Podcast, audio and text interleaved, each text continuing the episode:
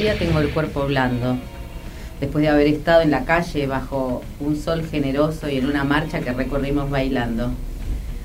¿De qué están orgullosos? ¿Qué tanto tienen que festejar? ¿Con quién cogen? ¿O quiénes son? Ser gay no es, una, no es un orgullo, dice, por ejemplo, el amigo gay de Agustín Laje, ese antifeminista furioso, conservador de derecha, lo habrán escuchado alguna vez, que tiene obviamente un amigo gay.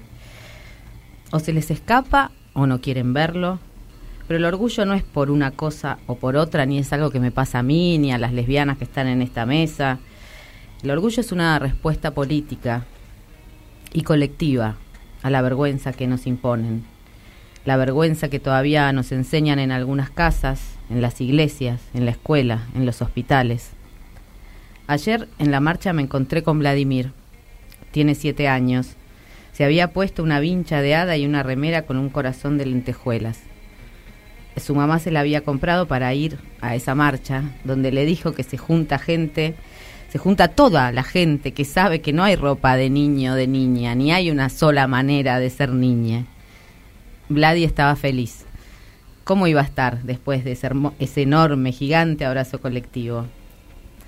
La vergüenza es un dispositivo de control, una herramienta más eficaz a veces que un golpe en los dedos de la mano. La usa la heterosexualidad obligatoria, el capitalismo asociado a la heterosexualidad obligatoria. Y no es la heterosexualidad, ¿no? Tenemos que explicarlo. Es la heterosexualidad obligatoria, esto que nacemos creyendo que hay una manera de ser varón, una manera de ser mujer, un camino recto de logros, estudiar, trabajar, comprar, que culmina con la familia, les hijes y la herencia.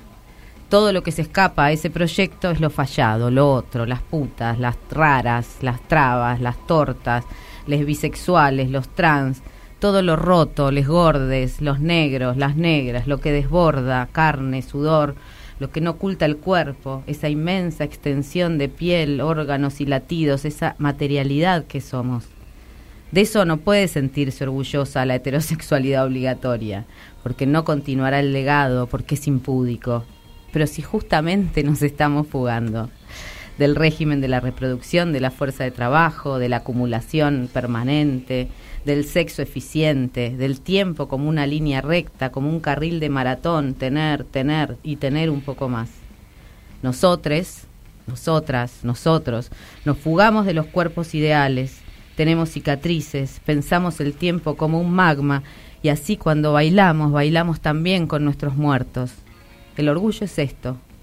Salimos a la calle montadas para abrir ahí en el pavimento un gigantesco abrazo colectivo, una puesta en común de la memoria, un deseo tangible de ser, sí, lesotres, los y las avergonzades, les que encontramos en esa vergüenza que no solo sentimos, sino que nos ha hecho susceptibles al deber ser la materia prima de la respuesta que queremos dar fuera de la norma, dentro de las comunidades que queremos, precarias, nómades, hechas con piel, grasa y cuerpo, con la tierra y en la tierra.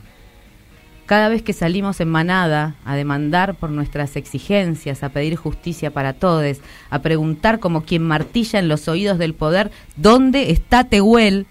Estamos abriendo una puerta, unas horas de puro deseo y de pura utopía, para fortalecernos, abrazarnos, reconocernos rotas, rotes, rotos, invitarnos a hacer el mundo que queremos, como queremos, con les que estamos, les que seguirán llegando y con quienes no están pero nos habitan.